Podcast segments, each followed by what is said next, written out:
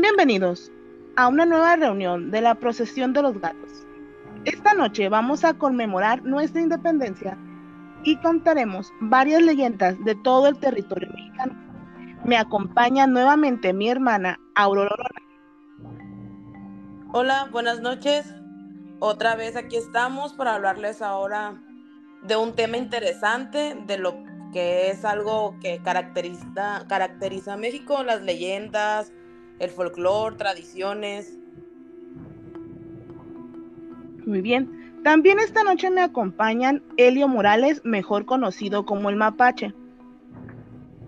Buenas noches, buenas noches a todos. Gracias por invitarme, muchachas. Saluditos a las dos.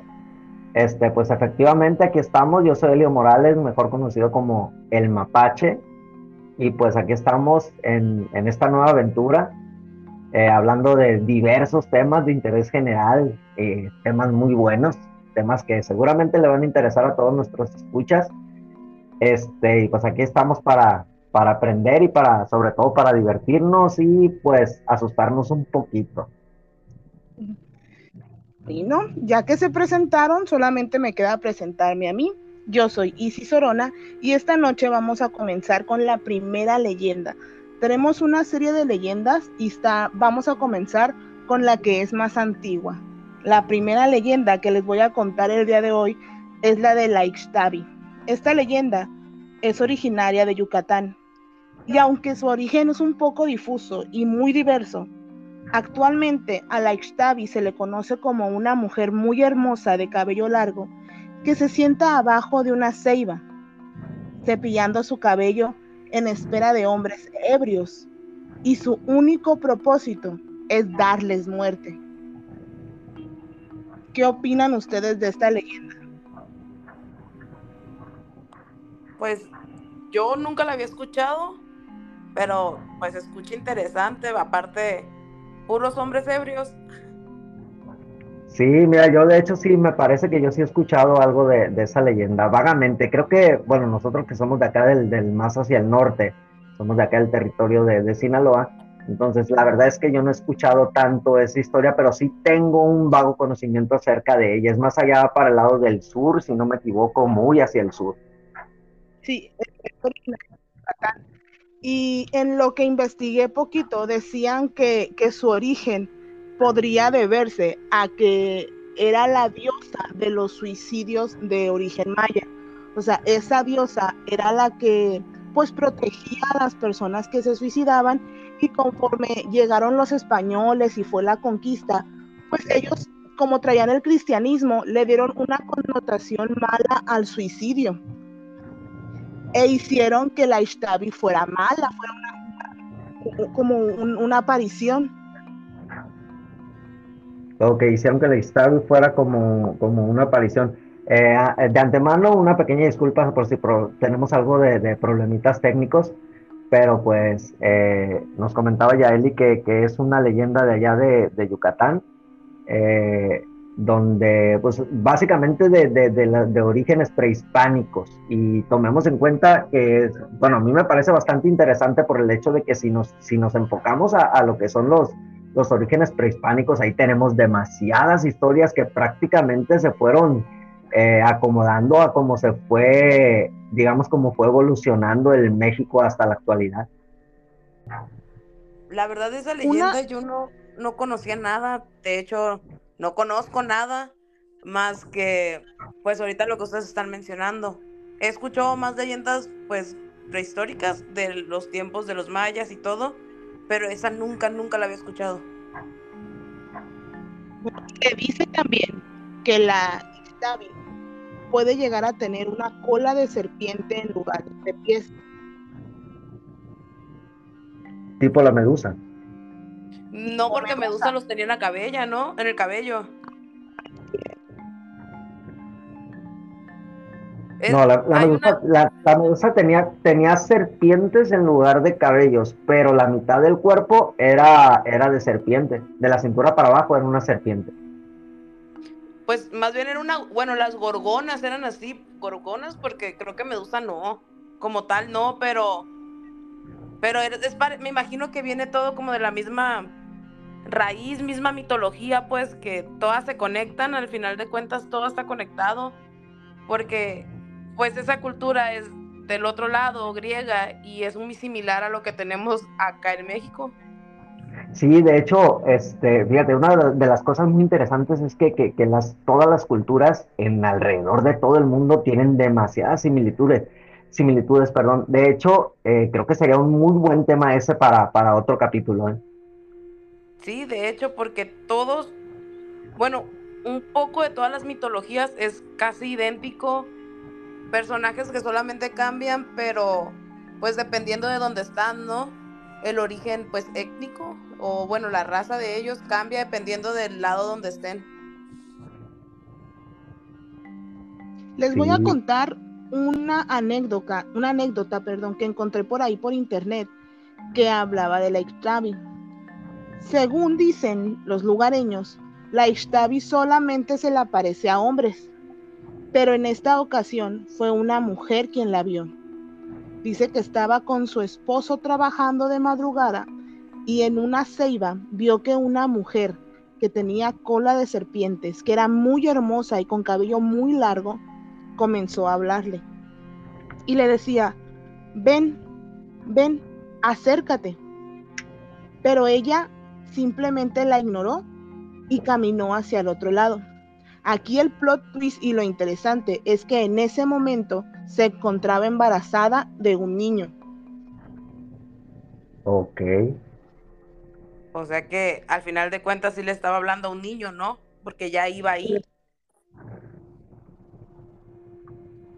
Sí, estaba hablándole a un varón.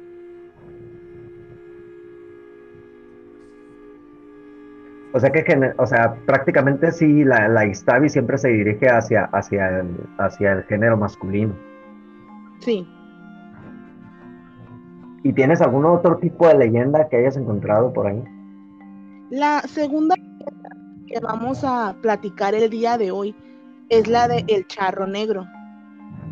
el Charro Negro es un elegante y alto, muy apuesto hombre, vestido totalmente de negro, que deambula por los caminos rurales de México, en busca de alguien que ocupe su lugar en el infierno.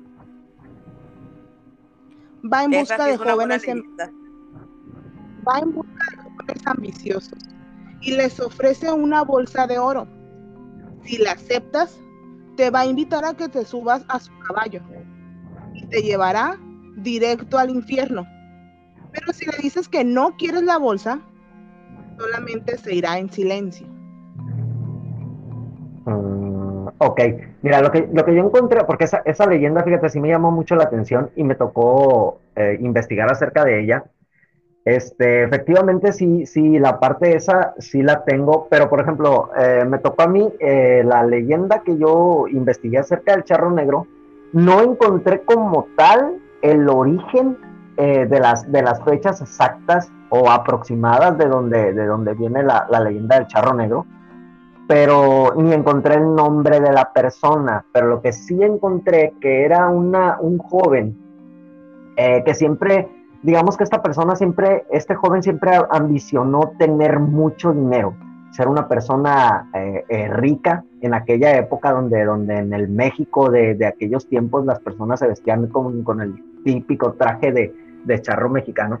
Este señor vivía con sus, con sus, si mal no lo recuerdo, con sus, con sus padres, que ya eran muy mayores.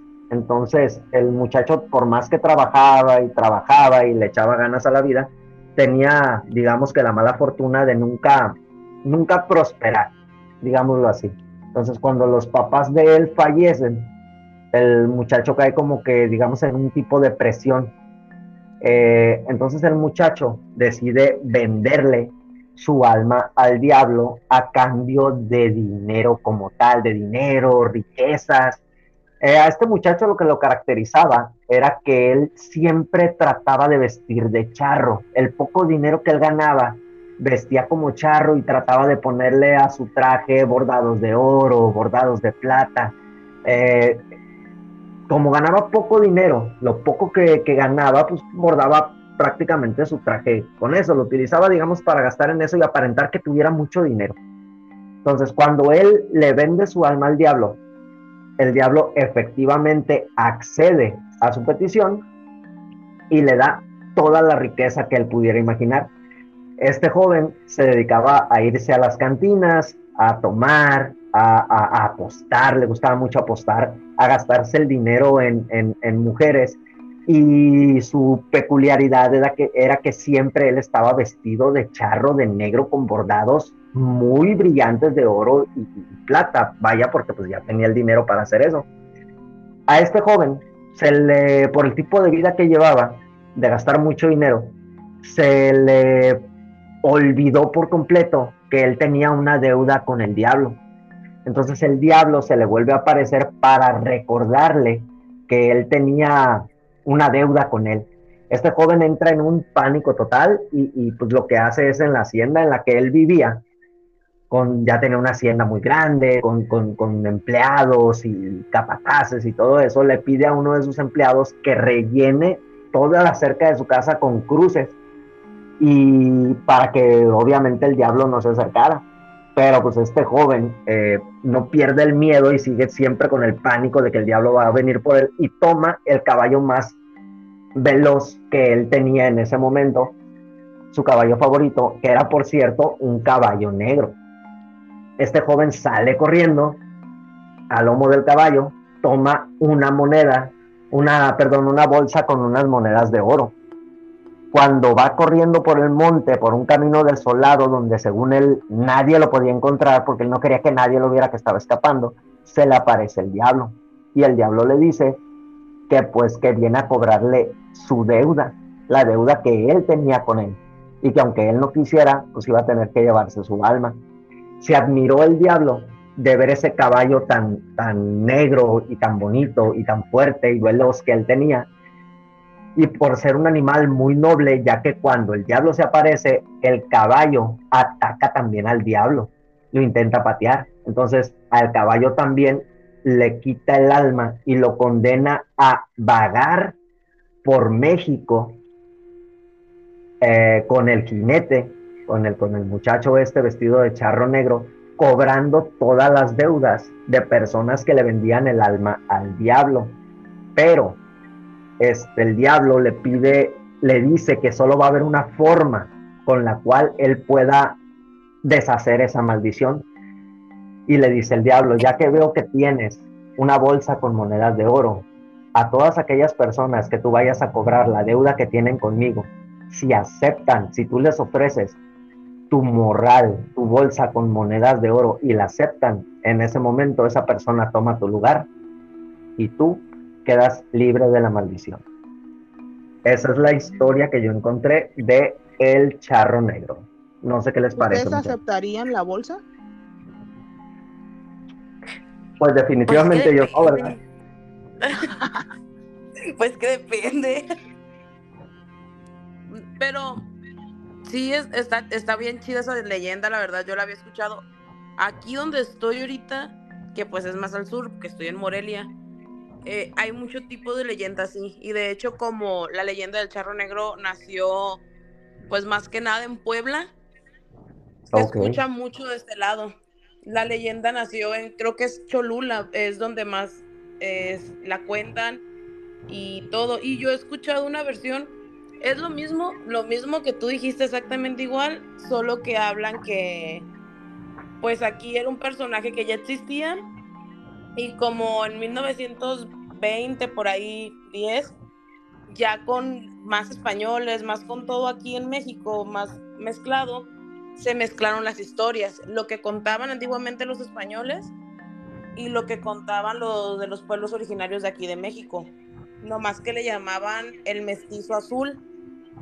Y, al, lo fusionaron con las versiones españolas y fue cuando dio origen al charro negro, que ahora pues es parte del folclore mexicano.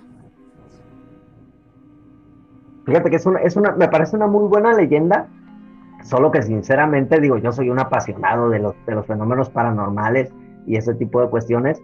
No soy un experto ni un, ni un investigador estudioso como tal, pero pues sí me interesan y me llama demasiado la atención este tipo de temas. Pero sinceramente yo nunca, bueno, he escuchado la leyenda del, del, charro negro, más nunca he escuchado una historia de alguien o un conocido que lo haya visto o alguien que me haya contado una historia en específico del charro negro. ¿Será que para estos lados de, de, Sinaloa, pues, no sé, no sé, no llega hasta acá, digamos, el charro? Pero no me ha tocado a mí escuchar que alguien lo haya visto, como digamos ejemplos como La Llorona o La Carreta de la Muerte, ese tipo de cuestiones. Acá no me ha tocado escuchar una leyenda, una historia de él. Yo recuerdo que cuando estaba chiquita mi abuelo contaba que una vez pues en su juventud, en su rancho, estaba allá afuera con sus amigos tomando y de repente de, una, de un callejón salió un caballo negro con un jinete, pero ellos no quisieron saber qué era, ellos no quisieron saber si era alguien perdido, no quisieron saber si era el charro negro, ellos solamente echaron a correr hacia sus casas. No sé si recuerdas que contaba eso, Jacqueline. No, la verdad no me acuerdo. no me acuerdo que, que nos haya contado eso. Probablemente me dio miedo en su punto y lo ignoré. También en la noche porque te el diablo. Ah, sí. Pero volviendo a lo que decía Helio, lo que pasa es que, como te digo, aquí se escuchan muchas leyendas. De hecho, esta ciudad bárbaro está llena de leyendas, muy, muy bonita ciudad, por cierto. Y dicen que el charro negro, pues más que nada salía en los caminos rurales. Eh, las comunidades de Puebla, Tlaxcala, Veracruz, o sea, sí es más enfocada la leyenda para acá, para el sur. Tiene lógica. Por eso yo tampoco he escuchado a alguien que me diga, por ejemplo, de Tepic para arriba, ay, es que vi al charro negro, ay, el charro negro. Pero de este lado... lado de la República escuchamos y vemos a Ghost Rider creo que tienes un problemita con el micrófono y no se escuchó bien. Que digo que de este lado de la República nosotros vemos al Ghost Rider. O sea, ¿cómo? O sea, el de la pues película. ¿Se parecen las historias? Ah, no, sí, definitivamente. Igual, igual y probablemente eh, esta editorial de, de superhéroes se, inspiró en esta leyenda, vaya, para hacer el, personaje ese del, Vengador Fantasma. Eh, pues lo más probable.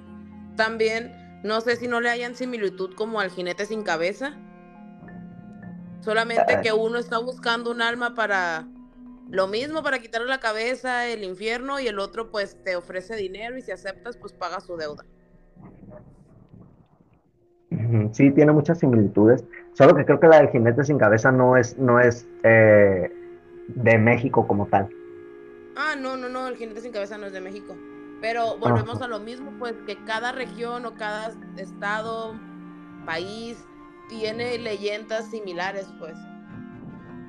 Sí, fíjate, de hecho, bueno, yo insisto, ese, es, un, ese es un muy buen tema para, para otro capítulo. ¿eh? Igual, igual a la gente que, que, que guste, este, pudiera dejarnos ahí en los comentarios qué temas quieren que, abordemos y pues aquí lo desarrollamos con todo el gusto del mundo, pero en específico ese de, las similitudes que hay entre todas las culturas del, mundo entero, híjole, se me hace, se me hace un excelente tema.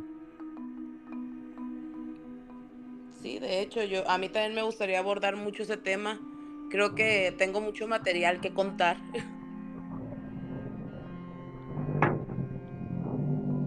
Vamos a pasar a la siguiente leyenda. ¿Me escuchan bien? Es muy chistoso porque se escuchan las fotos de la calle, pero a mí no me escuchan. Es que te escuchas, pero te escuchas entrecortada, como que hay problemitas de audio. Una disculpa a todos de antemano, a todos los que nos están escuchando. Vamos a tratar de mejorar vez con vez vamos a tratar de siempre traerles el mejor contenido y hacerlo de la forma más profesional que podamos. La siguiente leyenda que voy a contar es la de la carreta de la muerte. En tiempos antiguos, cuando la muerte convivía con las familias día a día, era normal que las enfermedades, guerras y otros sucesos terminaran con la vida de muchas personas. Era normal que una carreta pasara por los cuerpos, pero lo raro comenzó cuando al llegar la calma, se comenta que aún se podía escuchar por la noche la carreta jalada por caballos. Quienes se atrevieron a asomarse para ver qué era lo que pasaba, no estuvieron mucho tiempo en este mundo con nosotros, pero sí pudieron contar qué fue lo que vieron. Y lo que vieron era una carreta negra jalada por caballos que la llevaba un ente espectral. Se dice que hasta la fecha, si pones atención, aún puedes escuchar por la noche la carreta de la muerte. Ay, ¿qué les pareció? Está, está muy buena, ¿eh? Sí, la carreta de la muerte yo se había escuchado porque creo que de donde somos, que es de allá de Mazatlán, se escucha mucho también esa leyenda. Sí. Se escucha mucho y también se escucha aquí y también en otro estado en Jalisco y se escucha también, entonces esa como que sí es más pues de todo México, ¿no? De todo México. Sí. De se dice que se escucha después de un brote de fiebre amarilla que hubo en la ciudad y que acabó pues con la mayoría de los pobladores. La carreta pasaba a recoger a los cuerpos de las personas que morían día con día infectados de la fiebre y pues se quedó en el, en el, en el inconsciente colectivo de Mazatlán escuchar eh, pues la carreta pasar por las noches por el centro histórico. El centro histórico aquí en Mazatlán. Sí. Ok, pues miren muchachas, ¿qué creen? Yo les tengo, yo eh, en lo que yo investigué acerca de la carreta de la muerte, eh, pues que, para empezar que tiene orígenes en Oaxaca. Eh, y pues no les voy a revelar el final ahorita, pero bueno, empezaremos, empezaré contándoles cómo inició la leyenda de la carreta de la muerte, al menos lo que yo encontré en el estado que viene del estado de Oaxaca. En la avenida Morelos, de allá del estado de Oaxaca, se decía que ah, pasaba una carreta que solamente la escuchaban por las noches y que las personas que se asomaban hacia la ventana, digamos que por digamos que por la curiosidad de ver por qué se escuchaba una carreta eh, prácticamente a mitad de la noche en plena oscuridad ya que en aquellos tiempos pues, no existía el alumbrado público se asomaban y solamente veían una carreta negra, enorme, jalada por bueyes, ni siquiera era jalada por caballos, era por bueyes, y que la venía, el, el carrocero que venía manejando o, conduciendo esta carreta era una figura vestida de blanco, con, digamos que en forma de calavera. Entonces, la gente que la veía se aterrorizaba al, ver a este ente, digamos, y las personas caían desmayadas por el susto o a los días o en ese momento fallecían a causa del mismo susto. Un padre de aquellos tiempos, porque esa avenida Morelos estaba, estaba plagada de, de, iglesias y parroquias en ese momento, era una de las calles principales de allá del estado de Oaxaca. Entonces, este, este párroco cuando escuchó la leyenda y se empezó a hacer demasiado famosa y demasiado grande, entonces él decidió tomar un crucifijo, crucifijo, perdón, con un, con un Cristo y pasearlo por toda la avenida Morelos. Eh, con, con eh, lo llevó hacia una, hacia una de, punto A a punto B, de una capilla a otra capilla, ¿no? Desde entonces esa calle, Avenida Morelos, también la gente la conoce como calle del, del Cirineo pensando que con esto eh, la leyenda o, la, o la, leyenda de la, de la, carreta de la muerte iba a disminuir o iba a desaparecer en su totalidad. ¿Cuál fue su sorpresa? Que la carreta se siguió apareciendo durante mucho tiempo más. En aquel tiempo solo existían siete policías para el estado de Oaxaca o vaya para la zona esta donde se aparecía la, la carreta de, de la muerte de los siete eh, alguaciles o policías de aquel tiempo, solamente seis cumplían su función como policías, ya que uno de ellos solamente lo vestían de azul y era el que cuidaba la entrada de, de la cárcel, era el que asustaba a los pocos reos que había en aquel tiempo, ¿no? Uno de ellos se hizo el valiente y dijo, yo voy a detener a la carreta de la muerte. Entonces, este policía, armado de valor, se sentó en, una parte de, la, de la avenida Morelos a esperar a que pasara la carreta de la muerte.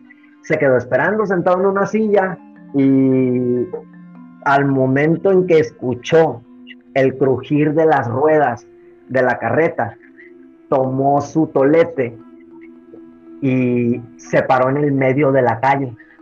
Cuando vio que la carreta se le acercó, le dijo, alto ahí, ¿quién eres? ¿Qué es lo que quieres? La carreta al llegar justo enfrente de con él, detuvo su camino y efectivamente era una carreta negra, jalada por bueyes, conducido por una figura vestida completamente de blanco, la cual bajó de la carreta, se paró enfrente del, del policía y era una, una persona pintada de calavera. Esta persona le toma la mano al alguacil, le toma un beso, le da un beso y le dice, estoy para servirle. Resulta que esta famosa carreta de la muerte eran contrabandistas que en aquel tiempo se hacían pasar, digamos, por espectros o fantasmas para evitar pagar impuestos al gobierno de aquella época. Esa es la parte que yo encontré acerca de la carreta de la muerte. No obstante, de esto que yo investigué y que yo encontré, aún así se sigue escuchando y se sigue eh, creciendo, digamos, la leyenda de la carreta de la muerte. ¿Qué les parece, muchachos?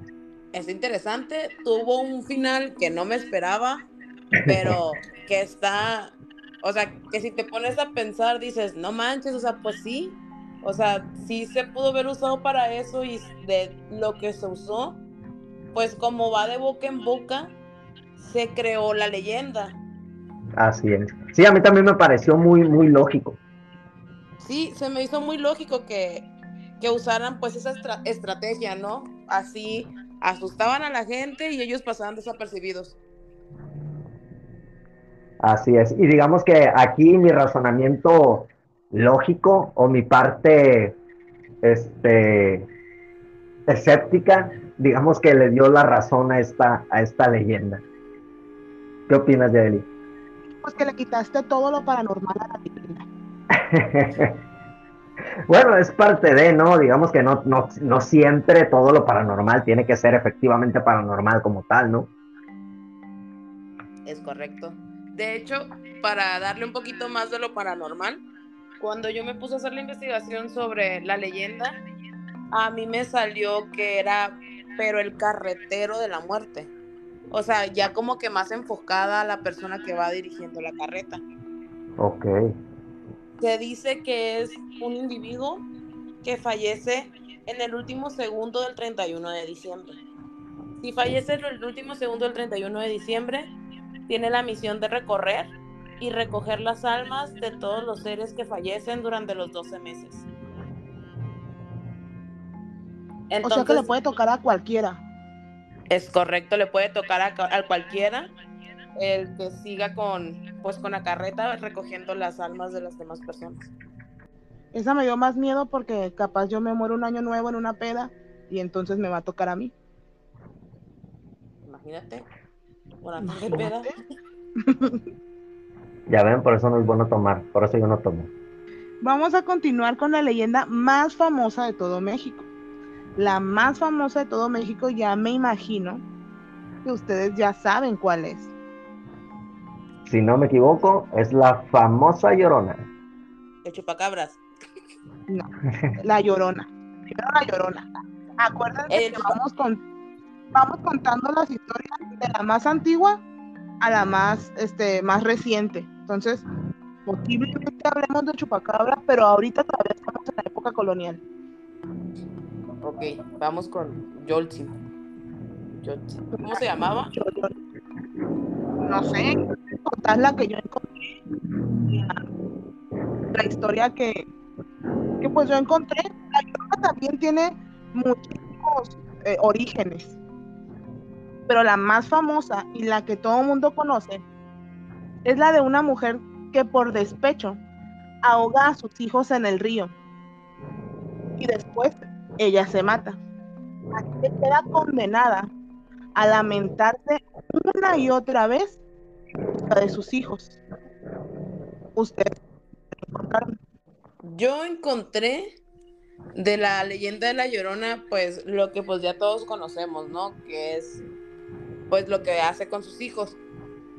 Pero yo encontré que la historia se remonta a, la, a las crónicas de, de un castillo, de un español, que fue parte de la conquista del imperio mexica, que habla de una mujer indígena que era amante de un señor, pues, de la alta sociedad y que ella le pidió formalizar y pues él no quiso. Entonces ella enloqueció, perdió la razón, llevó a sus hijos a la orilla del río y pues los mató. Y pues de ahí viene pues lo famoso, ¿no? Que ya que vio lo que hizo, pues pegó el grito que todo el mundo conocemos y es que su alma no descansa por la por lo que ella cometió.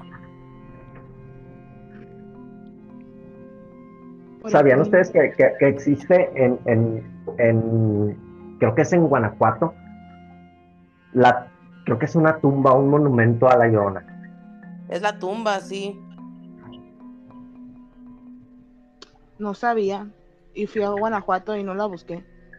Creo que está muy metida entre el monte. No es un monumento como tal o, una tumba, bueno, sí es una tumba como tal. De hecho, puede, puede ser como que más turístico, pero la gente casi no la conoce, fíjate.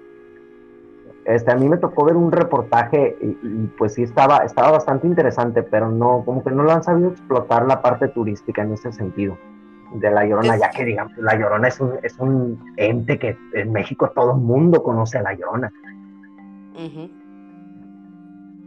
Y de hecho, no sé si te has dado cuenta que, que hay varias, que en las regiones del país hay varias versiones. Siempre son versiones diferentes de La Llorona. Sí, de hecho lo que yo encontré acerca de, La Llorona, así, así, a, a, grosso modo, encontré unas cinco versiones diferentes de La Llorona. Inclusive una de las versiones que encontré acerca de La Llorona era que es la Malinche como tal. Esta joven que todos conocemos, que, que, bueno, que tratan de traidora a la patria, que era una indígena que le regalaron a Hernán Cortés, entonces que ella era, terminó siendo, bueno, primero era esclava de Hernán Cortés, que fue un regalo que le hicieron a él, y, y que ella terminó enamorándose de él, terminó teniendo creo que un hijo, bueno, la leyenda dice que fueron dos, pero históricamente se reconoce que tuvo un hijo, y, pero en realidad la historia reconoce que el hijo sigue viviendo o sigue, bueno, se fue a vivir a España, pero se dice la leyenda mexicana que la Malinche ahogó a sus hijos cuando Hernán Cortés este, no se la quiso llevar a ella, entonces a España, entonces ella ahogó a sus hijos y ella es la que, la que digamos que una de las leyendas que encontré de una de las versiones fue que ella es la llorona como tal. Y está interesante, o sea, también creo que tiene sentido. O sea, puede tener sentido que lo relacionen con ella. Sí, de hecho sí tiene bastante sentido, pero pues la historia indica que en realidad no fue ella. Entonces, las otras versiones que encontré me parecieron como que más fundamentadas al hecho de que no sea, bueno, no tanto el hecho que sea real o no, pero sí el hecho de que no era la Malinche como tal. Pues según yo en otra leyenda que investigué te digo que hasta hasta venía el nombre y todo. La verdad ahorita ya ya se me se me olvidó, pero venía el nombre y los nombres de los hijos y de hecho, no sé si has visto que hay unas películas que se llaman leyendas que inclusive hablan de la historia de la Llorona. Las de Leo San Juan. ¿Mande? Las de Leo San Juan, ¿o cómo se llama? Las de Leo San Juan. Sí. Soy fanática de esas, sale la Xochitl. La Xochitl y la Teodora. y la Teodora. Pues yo encontré otra versión que es todavía más antigua del origen de la leyenda, de, perdón, de la Llorona, que dicen que la Llorona en realidad era una mujer que vagaba por las calles de Tenochtitlan y esta estaba pues como previniendo o estaba lamentándose porque sabía que sus hijos, o sea, los mexicas, iban a morir a mano de los españoles y los tlaxcaltecas. Entonces, mientras caminaba por las calles de Tenochtitlan, iba gritando, ¡ay, mis hijos! como un mal augurio. Sí, efectivamente, esa es una de las, versiones de la leyenda que yo encontré. De hecho, lo que yo investigué es que en realidad no hay una, digamos que una, una leyenda 100% este, en la que todos coincidan acerca del origen de la Llorona como tal. De hecho, tiene demasiadas versiones. Pero también tiene muchísimos avistamientos.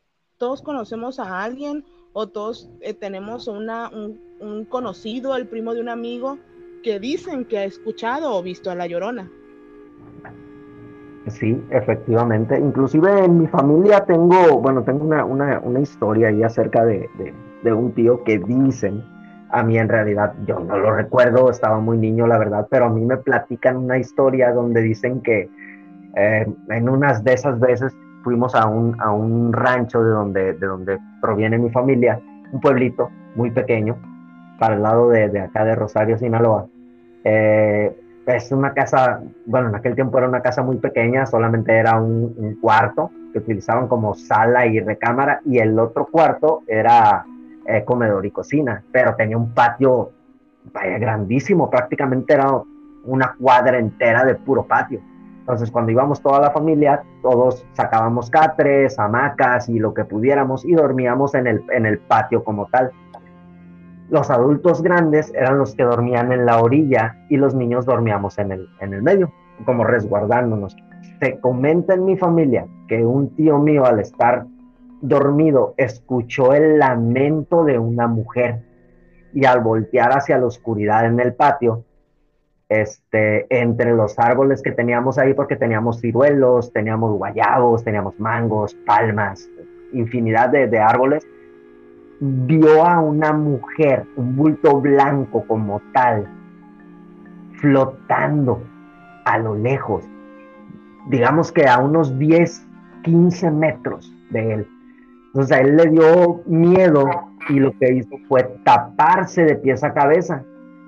Y cuando le entró la curiosidad y se destapó, ya tenía a esta mujer parada al pie de su cabeza y esta mujer le toma la cara y le hace una caricia y pues se comenta que mi tío no pudo hablar, no pudo gritar, digamos que le pasó como si se le hubiera subido el muerto hasta que cuando por fin pudo pegó un grito que despertó a toda la familia, estaba prácticamente mi tío pálido y en shock. Cuando pudo hablar les comentó y les contó lo que él había visto. Esa es la historia que, no, que yo, al menos de, de, primera mano, tengo de, lo que es la, la llorona como tal. Muy impactada. Más impactada debe estar la Jacqueline que duerme sola. De hecho, de hecho, gracias a Dios yo nunca he visto eso porque no, ahorita, ahorita que se acabe, que acabemos de grabar, me voy a poner a ver películas de Navidad para que se me pase el susto. Bueno, para que se te pase el susto, yo tengo una anécdota con la llorona, pero es, tiene un final chusco. A ver. Por la calle por donde vivía mi mamá, era tradición que los niños salieran el 10 de mayo a cantar las mañanitas. Entonces siempre salían, este, pues, cuando daban las 12 de la noche a cantar las mañanitas casa por casa a las mamás. Y en una ocasión, pues a mí no me dejaban salir a cantar porque yo estaba muy pequeña.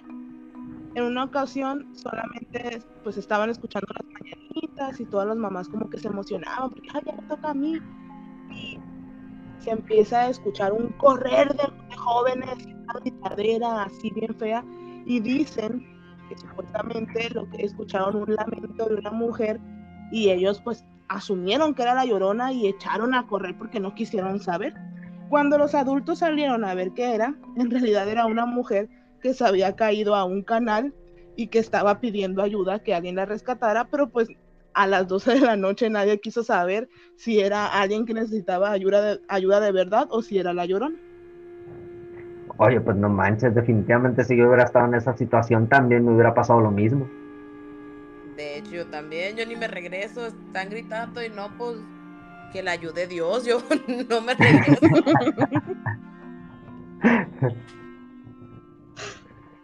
Ahora sí que la ayuda el Señor Justicia. Sí, sí, imagínate, capaz si voy y me encuentro otra cosa. No, hombre, no. Por andar de buena gente. Por andar de buena gente, te lleva la llorona. Sí, sí, fíjate, eso es muy buena, muy buena leyenda, la verdad. Pero igual, igual, híjole, tenemos en México bastantes más leyendas, ¿eh? No sé si tengas por ahí otra tuya, Eli, otra leyenda ahí que hayas eh, investigado. A comenzar a pasar, ya no, esta leyenda que les voy a contar ya no es de la colonia, es más contemporánea. De hecho, esta leyenda que se titula El autobús fantasma ocurre por allá de los años 60, 70 y dice así. Por la carretera de Puebla, un autobús con familias que se dirigían hacia la playa a disfrutar de unas vacaciones, pierde el control y tiene un accidente donde lamentablemente nadie sobrevive. Desde entonces, se mira un autobús de otra época pasar por esa carretera. Dicen las personas que si de casualidad a ti te toca parar ese autobús, que cuando lo ves notas que algo hay diferente con él, que se ve antiguo, que las luces no son tan potentes. Y subes, tú pensando que vas a dirigirte al destino que llevas. Te vas a encontrar con una tripulación de pasajeros, todos con la cara muy triste y lúgubre. Nadie va a hablar, nadie va a dirigirte una palabra pero todos se van a ver tristes. Dicen que si logras bajarte, porque esa sensación de tristeza causa miedo en ti, no pasará nada. Simplemente te bajas y esperas el próximo autobús. Pero que si no bajas antes de que cierren las puertas, entonces pasarás a formar parte de los pasajeros del autobús que recorren esa carretera una y otra vez. O sea que el camión siempre va con las puertas abiertas. se va a abrir para que te suba. Yo, yo he escuchado una similar, pero es más, eh, no sé si te acuerdas que yo tenía amigos de México, de Ciudad de México. Hay, un lugar que se llama Iztapal de la Sal. Exactamente yo había escuchado más esa, que es similar, sí, pero que dicen que ese accidente realmente sí pasó. De, hecho, no sé si es la misma, pero esta es de, se dije de Toluca y Iztapal de la Sal. Exactamente, de hecho creo que esa es la que yo conozco ya que. Sí, es que según yo, esa es la leyenda porque he escuchado diversas personas que dicen de esa leyenda. Y yo tenía conocidos que eran de ese pueblo, Iztapal de la Sal, y justo me contaron esa leyenda. O sea, te estoy hablando que yo la conozco desde hace unos 6, 7 años la leyenda. Sí, de hecho, según lo que yo lo que yo investigué acerca de, la leyenda esa, que fue en los ochentas, ¿eh? y efectivamente había sido en un camión que se dirigía de Toluca a Ixtapan de la Sal. sí. Según, según le cuenta la leyenda, o según lo que yo investigué, decía que este camión era el último de la corrida entonces, en el transcurso de, de Ixtapan, de, de, Toluca, Ixtapan de la Sal, el camino en aquel tiempo era un camino bastante, digamos, reducido, con curvas y barrancos y, ya sabes, el típico camino accidentado de, de, aquellas épocas antes de que existieran las maxipistas como tal. Entonces, eh, eh, se dice que el clima era eh, con lluvia, era con neblina, Entonces, la visibilidad era bastante poca para transitar en esa carretera. Los pasajeros ya estando arriba del autobús vieron que el, el chofer manejaba bastante rápido, entonces uno de los pasajeros, un, un, caballero, se levanta y le dice que pues por favor disminuya la velocidad, que porque en realidad no se ve nada y que pues las personas ya iban asustadas por la velocidad que él llevaba y pues la prácticamente nula visibilidad que había en el camino. Y el chofer le contesta, se, se en voz alta para que los demás pasajeros escucharan que no se preocuparan, que él se iba a encargar de que llegaran todos sanos y salvos hacia su destino, que era Iztapan de la Sal, que les recomendaba que por favor se tranquilizaran, se sentaran y pues que se durmieran y que él les aseguraba que al despertar ya se iban a encontrar en, en, su lugar, al, al, destino que ellos se dirigían. Entonces los pasajeros pues, obviamente no se quedaron tranquilos la mayoría de ellos obviamente no se durmió y pues que desafortunadamente el chofer al llegar a una curva eh, por pavimento mojado, poca visibilidad y aparte se comenta que le fallaron los frenos al autobús, el autobús terminó cayendo al barranco y la gente terminó muriendo, eh, la gran mayoría al instante, algunos por, eh, fallecieron a causa de, de, de los golpes, inclusive que el autobús hasta se incendió y que las personas murieron por las quemaduras y que la única persona que había logrado sobrevivir fue precisamente el caballero que se había levantado a hablar con el chofer, que de hecho esta versión se sabe por boca de este señor, que este señor alcanzó a sobrevivir, se recuperó y que por extraña situación, por extraño que parezca, el señor muere a los días de salir del hospital y de ya estar recuperado, muere de un paro cardíaco sentado en la sala de su casa. Entonces, se comenta que si tú vas de Ixtapan, de Toluca, Ixtapan de la Sal, en el horario de la noche y ves un autobús que se acerca a levantar gente, pero este autobús es de un modelo viejo, no te subas pero si por alguna extraña razón tú te subes a ese autobús, el chofer no te dirá nada, ni siquiera te va a cobrar el pasaje. Solamente te abre la puerta y al momento que tú te subes, ninguno de los pasajeros siquiera voltea a verte.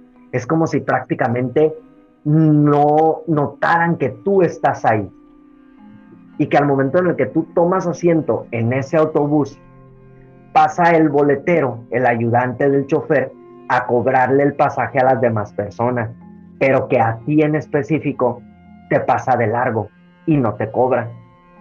El, el boletero vuelve a tomar su lugar y unos minutos más adelante el chofer detiene el autobús y les dice a todos los pasajeros, esta es la última parada. El que quiera bajar aquí puede hacerlo ahora si tú te bajas de ese autobús en ese momento, que cuando te bajes nunca mires atrás, que tú voltees solamente hasta el momento en el que escuches que la puerta se cierra porque te tienes que bajar por la parte de atrás, que voltees hasta que la puerta se cierra y escuches que el motor del camión ya arrancó, porque si volteas antes, vas a mirar a los pasajeros como si fueran fantasmas o calaveras o quemados y ellos mismos te van a arrastrar a que te subas al autobús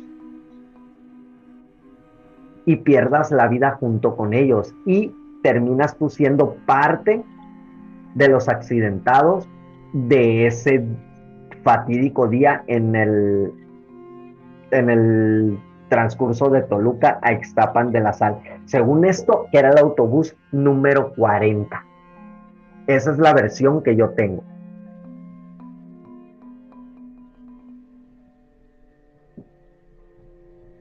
¿Qué les pareció?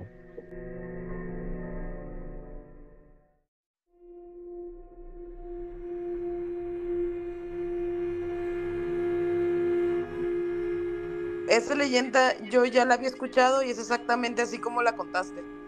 Y de hecho cuando la escuché por primera vez me dio mucho miedo y ahorita me volvió a dar miedo porque pues sí está como que muy tenebroso porque pues uno anda en camiones, ¿no? Efectivamente, de hecho, fíjate que a mí no, bueno, yo que soy bastante, digamos que me encanta este tipo de, historias y géneros, el género del paranormal y este tipo de cuestiones, me pareció tan interesante esa leyenda. Yo sinceramente no la conocía, este, y ahora que la investigué me pareció algo formidable, me pareció una historia, y digamos porque es más contemporánea, digo, me pareció fascinante la historia. Lo peor, bueno, lo mejor y lo peor de todo es que hay mucha gente que, que dice que sí lo ha visto. O sea, gente de esos lugares dicen que sí han visto el, camión. Estaría súper padre verlo. Bueno, digo, en, en mis alucines, ¿no? Me bajé el azúcar. No creo que estaría nada padre. Sí. De hecho, me pongo en esa situación de estar así en la noche, esperando un camión sola y que no, si no, no estaría nada padre. Si son tus alucines, porque no, no estaría nada padre. Digo, yo creo que eso me llevaría a, digamos que, digo, en el caso de que, hipotético de que me llegara a pasar, me, como que, y como que, digamos que alimentaría un poquito más esa cosquillita que tengo de, de meterme ya de lleno a investigar lo que es el fenómeno paranormal digo, por esos lados que sí me gustaría, digamos que, verlo, ¿no? Y decir, oh, ok, entonces aquí algo está pasando. No, yo me niego a ver esas cosas. todos vamos a. Todos nos vamos a juntar ahorita terminando a ver Santa Cláusula. De hecho. Les recomiendo El Exorcista del Papa. ¿Es nueva, no? Sí, está sí, no da miedo. esa peli. ¿Saben cuál quiero ver? Paréntesis. La de Háblame. Creo que así se llama en español. Ah, sí. La monja. Ah, no, la, monja, no me pareció nada terrorífica. Pues la neta no sé y no me voy a arriesgar porque como yo estoy sola, no voy a ir al cine sola a ver eso. Cuando vuelvas, vamos a ver qué película de terror ah. que esté muy buena. Ya está. Pero yo creo que como para, digamos que, digamos que algo más terrorífico que una película de terror, ¿qué les parece? O si les tocó, yo creo que supongo que sí, la leyenda del chupacabras. Uf, es mi criptido favorito. Es una super leyenda y es un criptido que, híjole, tiene muchísima tela de dónde cortar. Pues Yo le decía a mi hermana. Sí, de hecho, uno de mis de mis primeros apodos, que ojalá nadie lo tome, ¿verdad? Y me sigan diciendo, fue el chupacabras. Y ella me decía siempre el chupacabras. Nosotros éramos unas niñas, éramos muy pequeñas cuando la leyenda de chupacabras chupacabras, perdón, ya que esta fue a finales de los 90, cuando un ser comenzó a aterrorizar a toda Latinoamérica. Era un ser que era entre una mezcla entre un perro gigante y un alienígena. Y la gente comentaba que, que este ser pues atacaba al ganado por las noches y fueron muchos los valientes que se animaron a salir con armas, con palos y con piedras a tratar de pues atrapar a este ser que estaba comiéndose o chupándole la sangre a sus animales y que tenía pues una predilección por las cabras. Sí, efectivamente, mira, bueno, lo que yo sé de esta leyenda que empezó en Latinoamérica y eh, digamos que exactamente en Puerto Rico por ahí del año de 1992. A México llegó en el 96. Fue cuando llegó aquí al, a, México y según en aquel tiempo se describía como un ser, eh, bueno, ya ahorita las, las últimas apariciones que se ha tenido del chupacabras, porque se supone que este críptido sigue apareciéndose en, en, en, diferentes partes de, de, América, inclusive que ya llegó hasta Rusia. Encontré por ahí historias de, de, de Rusia, de Filipinas, eh, Canadá, Estados Unidos, donde... salir a viajar, pues? ojalá y estuviera ya en Rusia, Filipinas, Estados Unidos pero estoy aguantando los calorones de aquí de nuestro bello puerto paradisíaco Mazatleco. Les comentaba, chicas, que, en, en, en, estas partes, ya ahorita en las, las, digamos que las nuevas apariciones de este críptido ya lo mencionan como si fuera un tipo perro.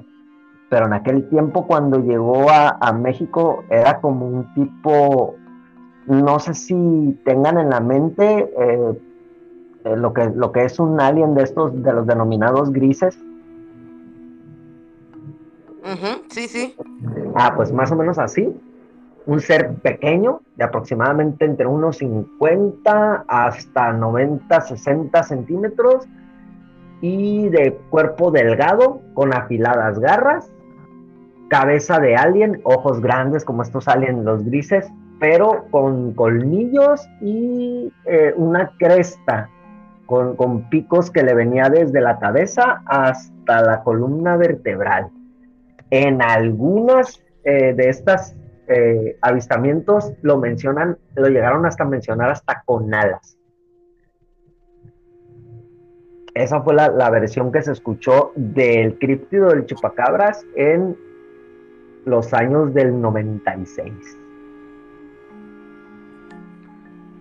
Pues según yo, yo estaba muy chiquita cuando empezó lo del chupacabras. Pero, y me daba mucho miedo, ¿eh? O sea, a mí me daba mucho miedo de repente salir en las noches y ver al chupacabras, me daba mucho miedo. Pero después le agarré amor porque está bonito. O sea. Sí, está, la película de Chupa. ¿Cuál? La de Chupa. No. No, es de, de un chupacabra. No. Pero, o sea, según yo lo describen como un murciélago, ¿no? Un murciélago grandote, con cara de perro, con cuerpo extraterrestre, o sea, pero si lo describen como un animal pues grande, pues para comerse una, una cabra o ganado. Sí, es que de hecho es lo que comentaban, fíjate, que, que en sí en sí, en específico, era lo que atacaba era el ganado como tal pero hay reportes de, personas que han sido atacadas por este, por este criptido. ¿eh? Sí, de hecho, sí, sí investigué y he investigado porque me gusta mucho el chupacabras. Y sí he visto que gente dice que lo ha visto, que ellos están, no sé, en alguna granjita y ahí lo ven. Pero nunca, o sea, siempre como que son diferentes versiones, lo, describen diferente. Sí, se describe, se describe diferente. De hecho, es, digamos que es, es un críptido que tiene como que diferentes versiones de, de su forma o de su anatomía como tal. Porque digamos que es una peculiaridad que tiene, porque digamos el, pie grande, el yeti, este, el monstruo del lago Ness, son críptidos que, que tienen una forma definida como tal o, digamos eh, eh, el Mothman, que por cierto también ah, muy buen tema el del Mothman. Sí, este, Mothman. Igual vamos a tratar de, tomar esos, este, el tema de críptidos en algún otro, otro, otro capítulo. Pero la peculiaridad que tiene el chupacabras es que digamos que no tiene una, una forma definida como tal. Sí, de hecho eso, eso es lo que yo he visto, que, que lo pueden describir de tantas formas, pero realmente no sabemos cómo es. Lo que sí sabemos es que pues se especializa, digamos que, o se enfoca en atacar a, cabras, chivos, como tal. Pero todos estamos de acuerdo en que creemos que es real. Definitivamente, bueno, de mi parte sí. Sí, yo sí creo que es real el chupa. Obviamente. Igual y si no es real, si no es real como tal, ya a estas alturas debería de ser un tulpa. Eh, si lo tomamos pues de esa manera, sí, definitivamente. Sí. Ya se volvió un tulpa. Sí, de hecho. De hecho, fíjense que yo tengo, tengo una, una historia que pasó en los tiempos de, digamos que cuando llegó el, chupacabras este a, lo que es México. Es una historia, bueno, me pasó en, específico a mí y hasta la fecha no, no encuentro eh, eh, el motivo de, o, la lógica del por qué sucedió eso. Eh, si tengo chance, bueno, si quieren que se las cuente, se las cuento así rapidito. Sí queremos. Sí queremos. Ok, perfecto. Miren, eh, esto pasó cuando yo tenía alrededor de, híjole, como unos 8, 8 9 años, aprox. Eh, en la casa donde yo vivía con mis papás en aquel tiempo, este, teníamos un pequeño jardín en, en la parte de enfrente de la casa. Entonces mi papá nos había regalado, nos había comprado dos conejos era, recuerdo que era un conejito gris y un conejito blanco. No teníamos una jaulita donde ponerlos, entonces mi papá decidió hacerles una tipo jaula ahí en el jardín, en el jardín que teníamos en la casa. Lo curioso fue que pues mi mamá tenía el pendiente de que los gatos callejeros, como los iban a ver ahí, les iba a parecer una presa fácil y se los iban a comer o algo así. Entonces mi, papá decidió poner, hacer la jaulita y ponerles una tabla en la parte de arriba, una tabla pesada, una tabla con, digamos que le puso unos ladrillos arriba para que quedara todavía más pesada y que los gatos no pudieran acceder a lo que era la jaula donde estaban los conejos. Eh, les hizo como que un corralito, digamos, un corralito con una tapa arriba de una tabla con ladrillos. Eh, cuando eso fue en la tarde, ya nos acostamos a dormir en la noche, cenamos, nos bañamos, chalala, y pues nos acostamos a dormir. En la mañana nos despertamos con la noticia de que ya no estaban los conejos y que la tapa la habían removido. La lógica era que un gato no tenía la fuerza para mover un par de ladrillos y una tabla pesada y sacar los conejos que estaban adentro del corral a nosotros se nos hizo bastante ilógico que mi papá, que hasta mi papá dijo, no pudo ser un, gato el que se... ¿Sabes qué pasó? Que algún, digamos que un malviviente de aquí del barrio, vio los conejos, se le hizo fácil meterse al jardín, brincar la barda, meterse al jardín y llevarse los conejos y venderlos.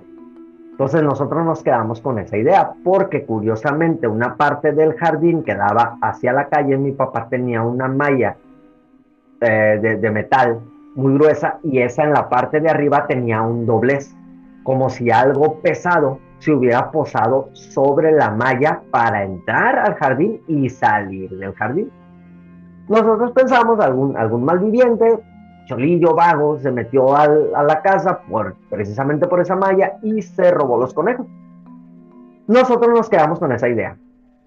Curiosamente, mi papá, en, una parte de la casa donde ahorita es una escalera que nos lleva hacia la azotea, era, él tenía un, digamos que era un callejón de cachivaches, donde tenía él botellas de refresco que ya no utilizaba, este pedazos de madera, alguna herramienta que él tenía por ahí, etc., cachivaches como tal a los dos días de que nos ocurrió ese suceso con los conejos y que suponíamos que había sido un malviviente, mi papá se pone a, digamos que acomodar sus cachivaches y curiosamente al mover unas cajas encuentra los cuerpos descuartizados de los dos conejos.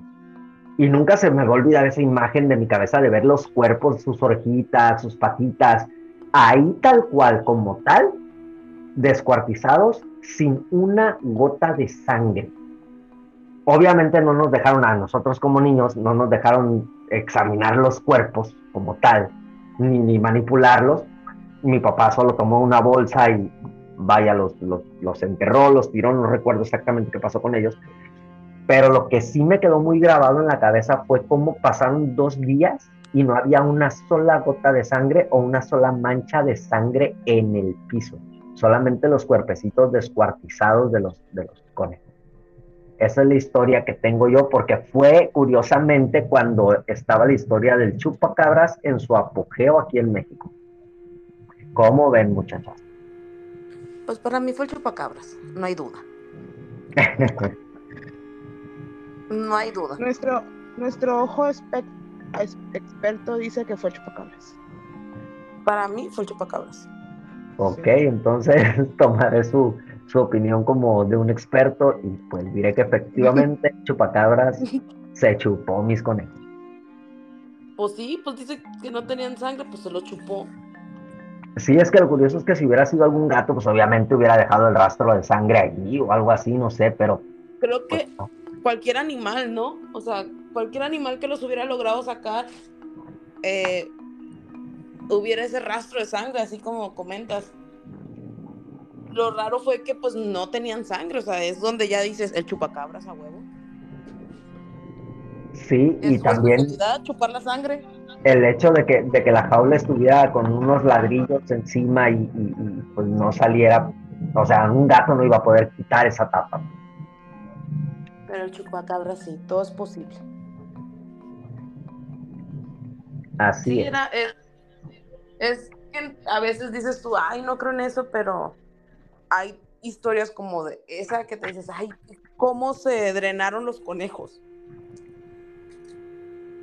Sí, de hecho, eh, eh, digamos que yo soy muy escéptico en ese tipo de cuestiones, pero yo creo que esa parte escéptica en mí es la que me lleva a, que me fascine este tipo de historias, a, investigar un poquito, a leerle un poquito, a buscar ciertas y cuáles opiniones y, al momento que ya tengo una buscar otra más, digamos, para esa parte escéptica es la que me lleva a, digamos que investigar un poquito más, más allá de.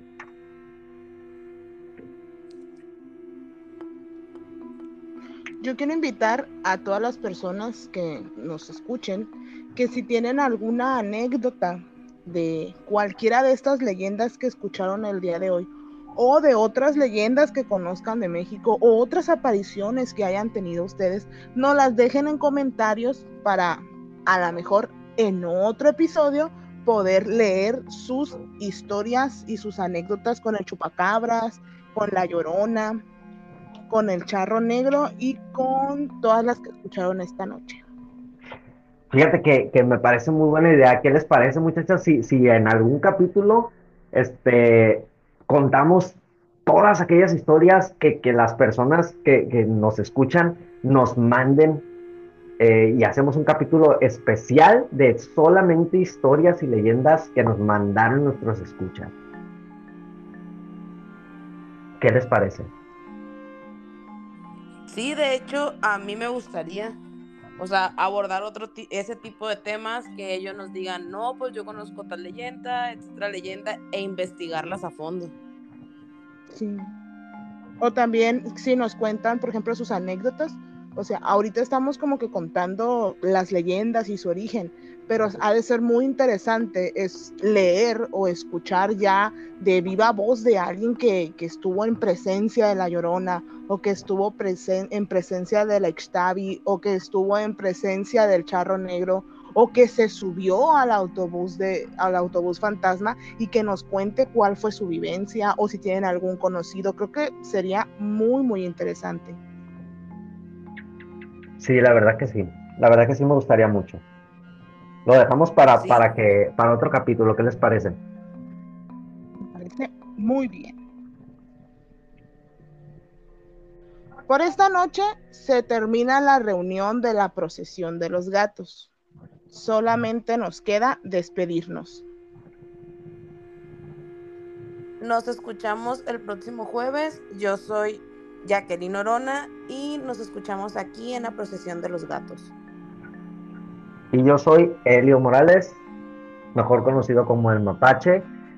Agradecer de nuevo a ustedes muchachas por haberme invitado. Estuvo espectacular el programa. Espero que, que les haya gustado que nos pongan ahí en sus comentarios y pues nos vemos el próximo juevesito. Mi nombre es Cinti Sorona y solamente me queda recordarles que por favor se suscriban a nuestro canal, le den like y le piquen a la campanita para que les llegue notificación cada que subamos un video.